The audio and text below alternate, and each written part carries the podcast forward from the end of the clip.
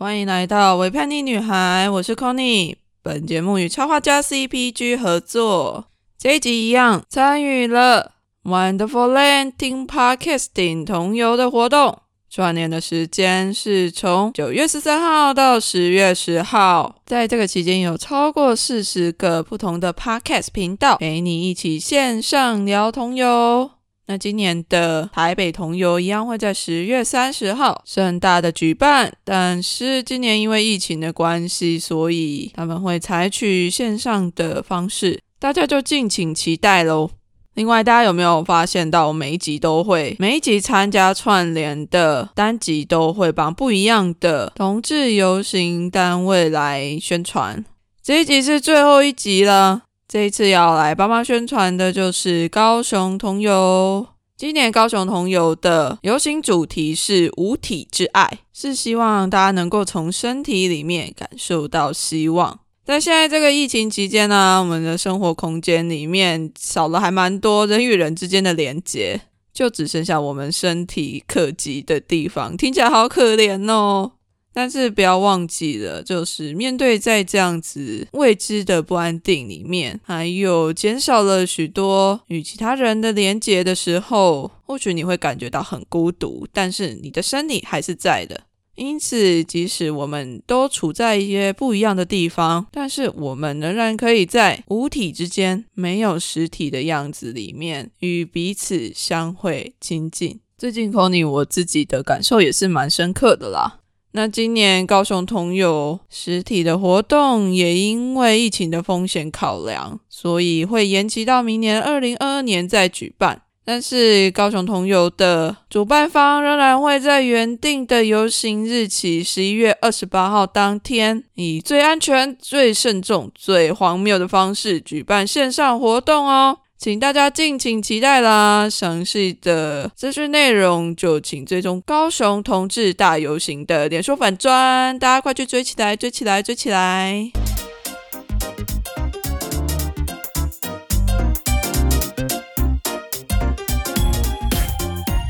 这期节目邀请到了 J C The Guy，他是目前也在澳洲打工度假，跟 Conny 我本人一样，只是我现在人在博斯。那你现在人在哪里啊？我现在人在布里斯本那边，其实，在卡布丘啦。嗯，哦，卡布丘就是草莓厂。对，就是刚，嗯，草莓季快要结束了，现在。嗯，你是在集三千吗？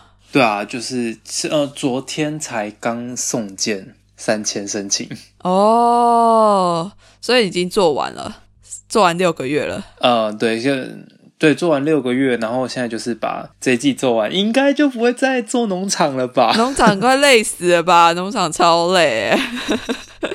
对，而且因为我为了要做变装这件事情，我经常是下了班回家还要再继续做衣服，嗯嗯嗯嗯的状况。对，然后如果像草莓季前一阵子，真的是让我体验到好忙的那个感觉，我真的快死掉了，真的超辛苦的。因为我自己也是，就是做 podcast，就是工作完回来之后要再继续做 podcast，就 完全能够理解你的那个 非常辛苦的感觉，就回到家还要加班的那种。真的，然后就觉得啊，怎么到底什么时候才可以休息？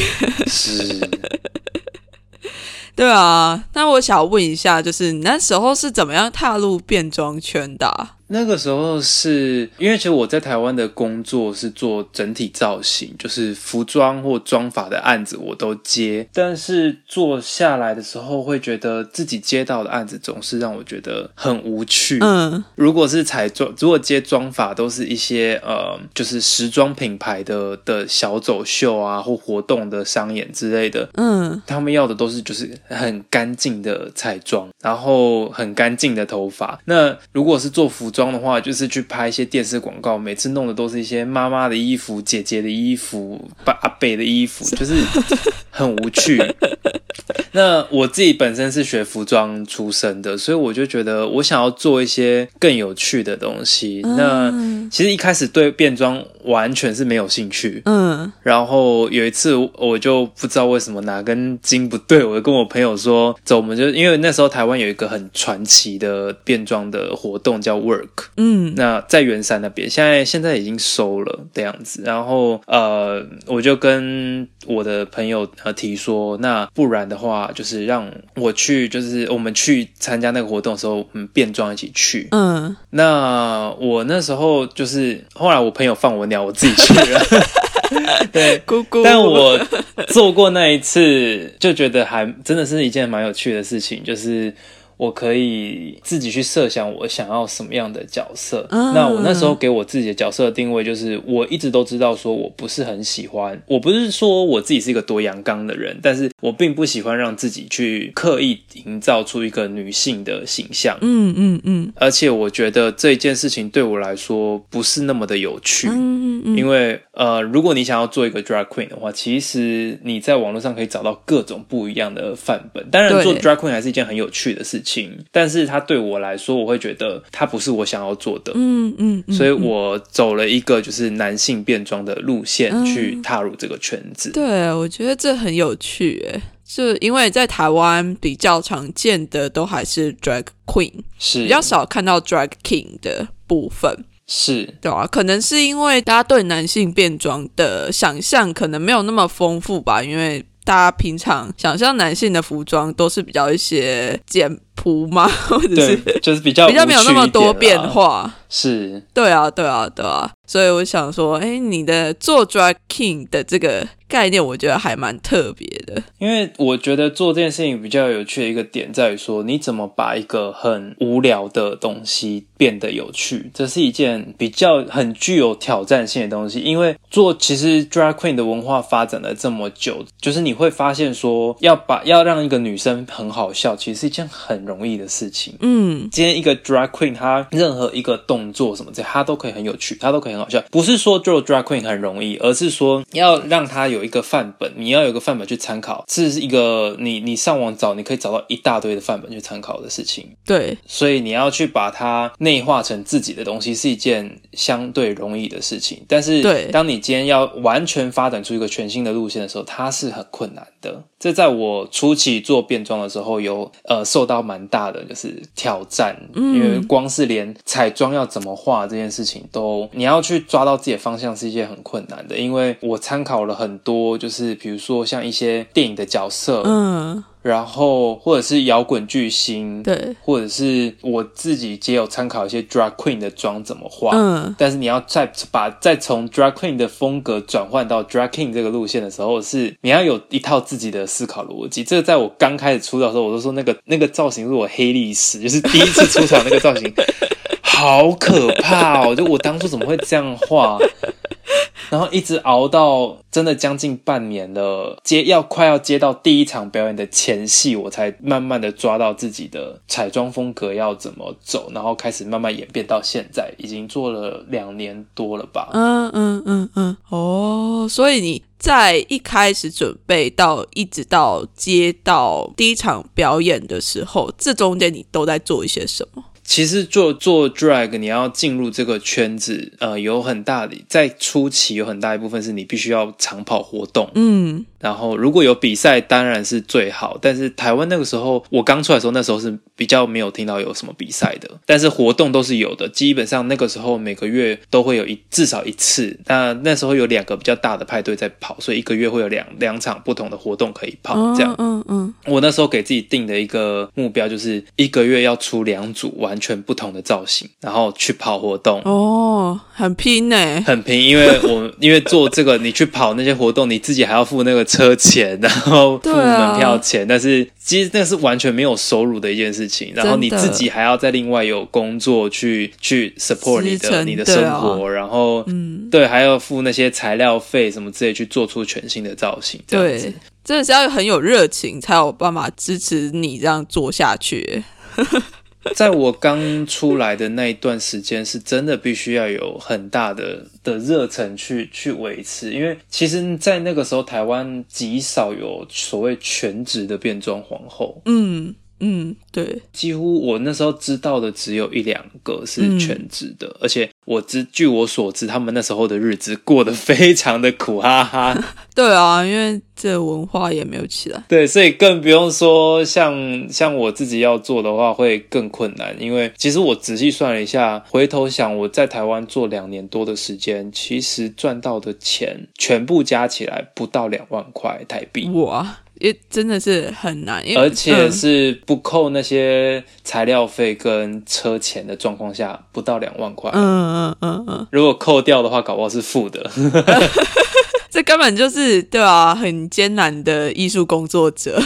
是台湾之前的环境是这样子，但是最近期听说有慢慢的改善了。嗯嗯嗯，那这样很棒哎。对啊，因为我听到的状况，他们现在有很多的呃，因为有有新的酒吧就是串起来，然后他们愿意开始愿意去找这些 drag queen。那串起来的酒吧，他们的消费非常的高，所以基本上会去的人，虽然他们拿到呃酒吧愿意给演出者的那个演出费是没有那么高的，可是他们可以在那些场合。得到一些小费哦，对，他们可以靠小费为生，而且在获得小费开始，等于说从这个地方带起这个小费的文化之后，他们到了别的地方也会比较容易收到小费哦。是，这蛮有趣的，因为我自己其实比较没有在接触这样子酒吧的文化，但是其实 drag queen 或者 drag king 都是主要是在酒吧或者是一些表演的场合出现的。是，嗯嗯嗯嗯，好啊。那你那时候怎么在澳洲获获得表演机会的这个过程很漫长，我没有想到它会比我在台湾的状况还漫长。因为我那时候在台湾的时候，我从开始第一次跑活动开始算的话，嗯，将近半年才接到第一次的正式的演出。嗯，澳洲这边的话，跟台湾的状况不太一样的是，前期我一样就是也是跟在台湾状况一样，都是要一直去跑那些活动。嗯，那能做衣服新，能做新的造型，我就尽量去做新的造型，去跑，去认识人。这样，那当地人也非常的接纳我。那这边跟台湾比较不一样的是，这边的呃有一种舞台的形式，有点类似于脱口秀的 open mic。嗯嗯嗯嗯嗯，你不需要被 book，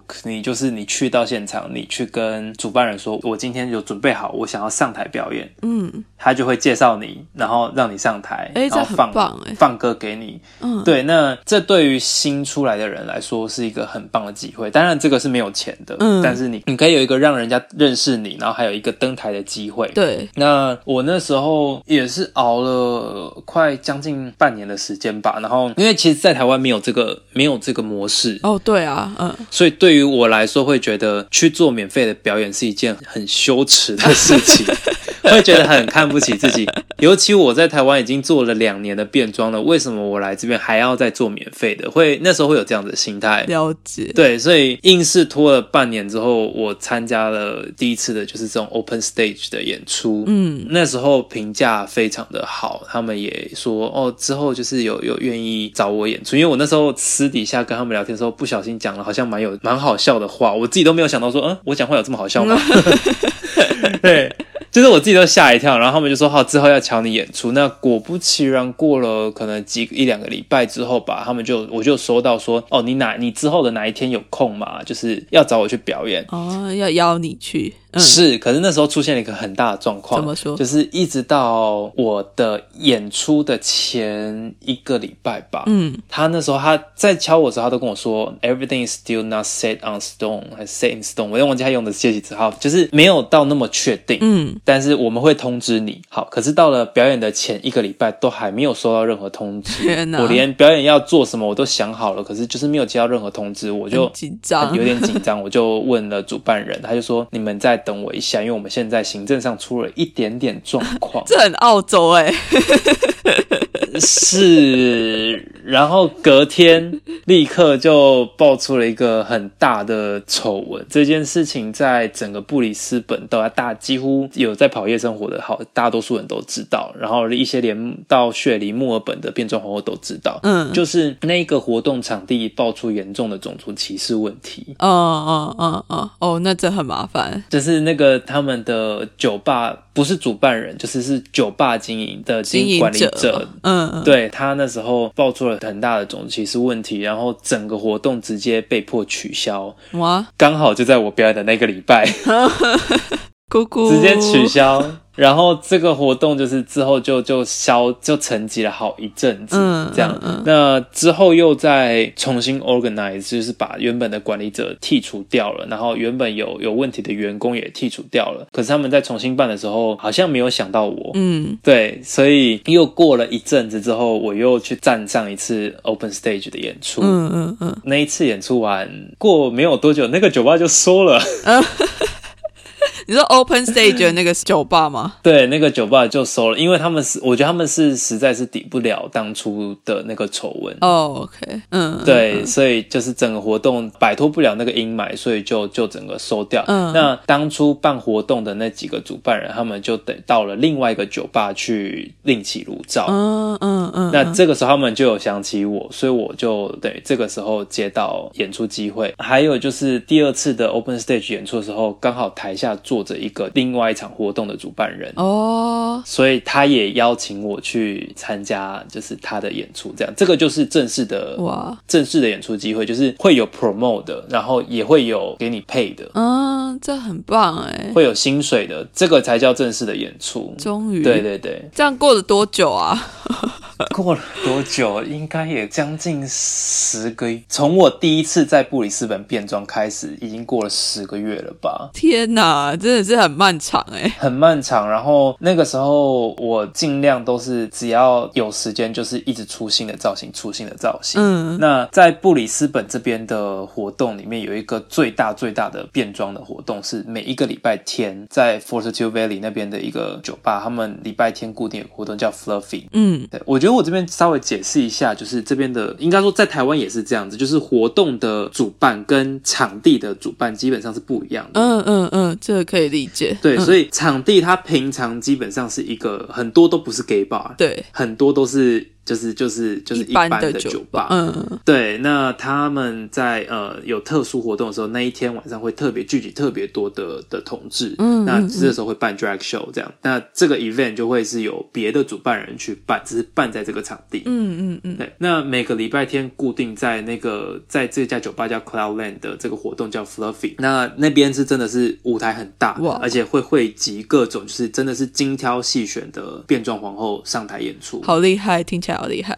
对，那 为了刷存在感，为了要就是有博得演出的机会，嗯，那时候真的是几乎一两个礼拜就要去一次，然后能出新的造型尽量出新的造型，嗯是去让大家看看。见你这个样子。对，嗯，但最好的获得演出的方式还是还是去 open stage，就是 演出直接。站上台啊！是是是，那其实后来也发现说，呃，有其他不同的活动跟酒吧是有提供 open stage，只是它没有像最一开始的那个酒吧让我知道的特别早这样子。嗯嗯嗯，对，嗯就其他的地方也是可以有这样子的机会的。哦，了解了解，也太酷了吧？那你觉得在澳洲表演跟在台湾表演的感觉有什么不一样？呃，一个最大的不同是观众的热度。澳洲这边应该很热吧？澳洲好热哦，真的是他们白人很强，超级喝完酒之后都不知道在干嘛。他们对于各种的，就是一些你的小举动什么之类的，而且尤其是就算你是新的人，就是他们也会给予很大的鼓励。对对对，真的是，嗯可是我当初在台湾刚要入行的时候，其实受到蛮大的挫折，尤其我做的不是 drag queen 的时候。那时候我永远记得我第一次演出的时候，底下观众就是插着手在那边看，说：“哇，这家伙要变出什么新把戏？”那种那种就是好像好像要来打我的那种那种气势，这样、对。但是台湾我觉得蛮有趣的是，他们会愿意还是会愿意给小费。嗯嗯嗯然后愿意去给一些他们欣赏的人很大的支持，嗯嗯嗯，但是在这之前，你就会先被大家 judge 一轮，就是你这家伙够不够格，让我得到我的赏识的那种感觉。对，嗯可是，在澳洲这边，他们不会，就是你基本上，我的感觉是，不管你做什么，他们都会很嗨，然后他们很开心。对，但是他们不会给小费。对，因为澳洲那边，我觉得是大家就身上根本没有现金，现在大家都刷卡吧。对啊，对啊，对啊。对我来澳洲几乎不太用到现金，所以你基本上要收到小费是一件，我觉得是一件极为困难的事情。我有看过有人给小费，嗯，然后我看到时候，我想说，哇，我都忘记纸钞长这个样子了呢。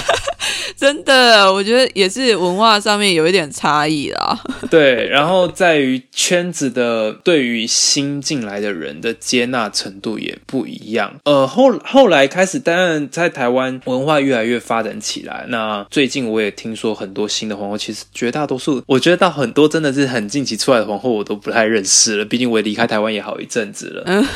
他们我觉得愿意有新的人出来，表示会有人带。可是基本，就当初在我那个年。讲我那个年代好像很老呀，就是对啊，我刚出来的那个时候，嗯呃，进入圈子是要打入这个社交圈是一件我觉得蛮有困难的一件事情。嗯嗯嗯，对，大家其实不要说是观众在在评断你这个人的实力怎么样，是皇后圈也在评断你这个人实力怎么样。嗯，就我觉得那个圈子是比较封闭的吧，跟澳洲这边比起来，对，大家基本上对于一个人的新的出来都是。一保持这个观望的态度，可是我来澳洲这边是基本上一出去，大家就 Oh，You look amazing，I love your style，What are you going to do？Where are you going？就是他们对你充满好奇。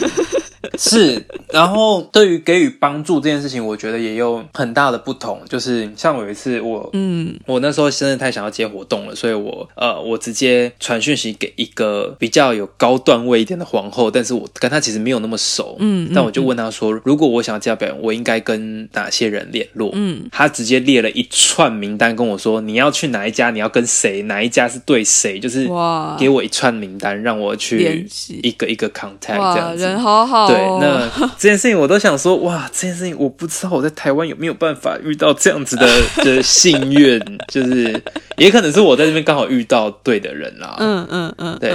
那我的感觉就是，所有人对于今天新出来的人都是一种，哦，你跟我们不一样，我喜欢你耶。嗯嗯嗯嗯嗯，很友善，对，而不是说会有一种不是有那么大的让你觉得有有竞争意识。嗯嗯嗯嗯嗯，哦，对，这是我。我觉得台湾跟澳洲不同，当然，呃，有很大的竞争意识，你可以在这个环境里面逼迫自己有有很大的成长。嗯，但是今天在这边的感觉是，今天我不用刻意去讨好谁，是我今天所有人都是我的好朋友，嗯然后我们大家一起把这个文化带起来。我觉得这是一个让我觉得感受度上面很好的一件事情。嗯嗯嗯嗯嗯，但我觉得这个感觉是蛮棒的，就是我自己在澳洲也有这种感觉，这可能是他们的。文化背景或者是民族性跟台湾的民族性有点不太一样的关系吧，因为他们这边人种也是非常多啊，所以他们就是对大部分人都是非常 welcome 的。但我必须说，是跟可能 maybe 跟钱也有很大的关系啊，就是这边的活动很多，市场大，就会你知道，就大家就是哦有钱大家赚，嗯，对，大家都开心。可是因为台湾的机会相对的少的话，大家都要抢，大家都要去竞争，我觉得这是一件很还蛮无可避免的一件事情。也是啦，对啊。那你之前有去越南表演，是什么样的情况之下有去越南？这个是呃，因为我之前在台湾有参加一个。ballroom 的的活动，嗯，然后它里面办了走秀的比赛。那我那时候参加比赛的时候，其中一个评审他是一个长期定居在越南的英国人，嗯嗯，那他在越南那边也是在主办这些 drag events、drag show 的呃活动主办，嗯，那他那时候看到我的时候，他就觉得他很喜欢我的造型，嗯，那他也跟我说，就发出公开邀请说，如果你来越南的话，我会我就会安排你就是演出机会，哇，那我那时候。时候就想说，哇，我要飞一趟澳洲，要往南走，那干脆要不就就飞一趟越南吧，就是。去走这一招，嗯，对，其实本来有有设定要去泰国，但你知道个人知名度才有点太低，我想说啊，甚至我有人脉的地方，我先去好了，真的就把我还是飞了一趟越南，嗯，是，然后他们也提供了我两个不同的场地的活动，所以我在一个礼拜之内就可以有有两场活动的演出，这样，那他们当地人也算是蛮善待我的，就是其实他们给的他们那边的演出费是真的很低，我已经觉得台湾够低了，那边。更低。他们第一套是连我的服装的材料费，我光是那顶头冠或者是配件的材料钱，真的是都出不。我已经是都自己做了，所以我的都材料费是真的是材料，就是塑胶片啊、铁丝这种材料。抵不过，抵不过，但是就是一个我感受到他们的热忱，嗯，然后我感受到他是真的想要邀请你来做这件事情，嗯，对，所以我就我那时候也觉得这个都对我来说是小事，而且就是去获得一个履历跟一个经验，嗯，这样，所以就飞去一趟这样子，哇，超酷的，我觉得很棒，能够在不一样的地方有不一样的演出机会，就我觉得这真的是是用钱也是买不到的一件事情，是，嗯，那你。你自己的这个 drag king 的表演，你未来有什么样的发展方向吗？未来发展就是能赚多少钱尽量赚多少钱。应该是说你之后想要去哪里，或者是比较想要去哪边？其实我本来的计划是要去墨尔本嗯发展嗯呃中间就是 maybe 一趟公路旅行下去，从布里斯本到雪梨，然后待 maybe 两三个礼拜，认识一些人之后，就是专心的在墨尔本发展 drag 跟就是过生活这样子。可是后来发现现在就是疫情的关系，真的是我下不去。就是我当然你要进去，如果是做农场工作，应该还是可以的。而且我现在有朋友在墨尔本那边，就是做电视电影剧组的的拍摄，嗯嗯嗯，他的工作就几乎不受影响，嗯。可是对于我们要在夜店要跟观众近距离的接触，其实是一件我我现在去没有意义，因为就是活动都取消了，酒吧也不开，对，所以没有办法，短期之内还是会在布里斯本发展，以后有机会还是会往墨尔本走，嗯嗯嗯嗯嗯。那之后会想要回台湾吗？有机会的话，暂时。暂时没有这个打算，也是啦。是，就是他有一个呃，我我也有考虑说，看有没有办法去申请美国的艺术家签证。嗯嗯。但是如果暂时的计划还是会先以澳洲为主。嗯。那我那时候会想去墨尔本，其中一个原因是因为台湾有一个很知名的变装皇后叫 Taipei Popcorn。嗯。那 Popcorn 他本身他是他是纽西兰人，所以他那时候跟我介绍，就是哦，你要去澳洲的话，你要去做你的变装路线的话，会他推荐我还是去。去墨尔本那边的艺术性比较多元一点，所以这是一个我非常想去墨尔本原因。但是也有人跟我分析说，布里斯本跟墨尔本的不太一样的点，因为布里斯本其实相对来说，当然是它是算二线、三线城市，它还是比较小一点。嗯，所以这边的圈子也相对的小。嗯，但好处是大家彼此都认识谁。嗯嗯嗯嗯，然后消息的传递速度非常的快，所以你很快就能够认识基本。上这个圈子的人所全部都认识，像在布里斯本这边，现在有一个很知名的的摄影师，基本上这边只要稍微好看一点的皇后，都有跟他合作过、拍过照。嗯，叫 Joe。这样，之前有一次我也是终于有获得了一个可以跟他合作的机会，然后拍了一组照片。后来我去表演的时候，就是我在后台，大家看到我都说：“哦，你就是那个跟 Joe 合作的那个谁谁谁，你就是那跟 Joe 合作的 JC 这样子。”然后我就哇，就哦有哇，就是原来跟你的感觉。跟一个摄影师合作，我就可以踏入圈子的那种感觉。嗯嗯嗯，对。但是一个圈子小还蛮大的好处，就是你基本上只要找对了人，找对了门路，在圈子里面你要进入是一件不难的事情。嗯嗯嗯，对啊。好，那最后你要不要来工商一下你的 IG，还是有什么想要跟听众分享的？如果你就是对于我的表演或者是演出活动有兴趣的话呢，可以追踪我的 IG。搜寻 J C 然后底线 The Drag Guy 就可以找得到我。对，那活动的话，我昨天其实我昨天才刚演完一场。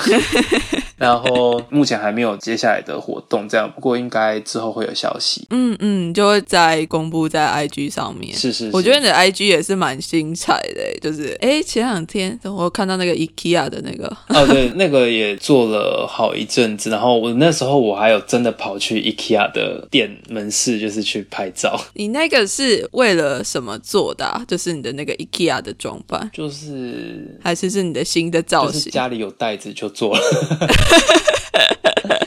因为我那时候我很想要做，就是要有一个很 iconic brand 的一个主题，就是一个让人家看一看到就说哦，这个是某一个品牌的感觉。那我第一个想到 IKEA 的就是它的那个袋子最经典，嗯嗯嗯，对，然后包括它的提把什么之类的，然后整套是包括连头发还有裤子也都是用 IKEA 的袋子去做的，超对，酷后来发现这件事情其实蛮蛮容易综合大家的，就是蛮容易合大家的胃口。例如，对啊像我之前还有做可口可乐的造型，嗯嗯嗯嗯嗯，对啊，就是这些东西是你一看到你就可以立刻跟这个品牌做连接的。真的。那这件事情会让我觉得很，你要把这个东西做的趣味，也是对我来说是一个很大的灵感啦。嗯嗯嗯，对啊，我觉得是充满挑战性，然后又很有趣，又可以吸引人家注意的一件事情。是，好，那如果大家有兴趣看一下 J C 它的一些新的造型或者是一些新的活动的话，就欢迎上它的 I G 来搜寻。那我也会帮你把 I G 就是 take 你，等我上架的时候我再 take 你。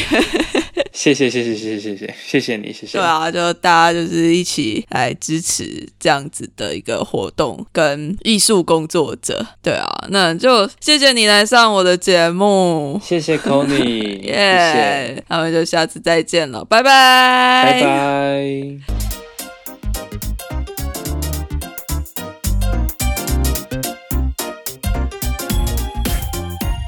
如果你喜欢这一集节目的话，不要忘记到 Apple Podcasts、First Story 上、now Mixer Box 等地方为 Conny 留下五星评价并留言。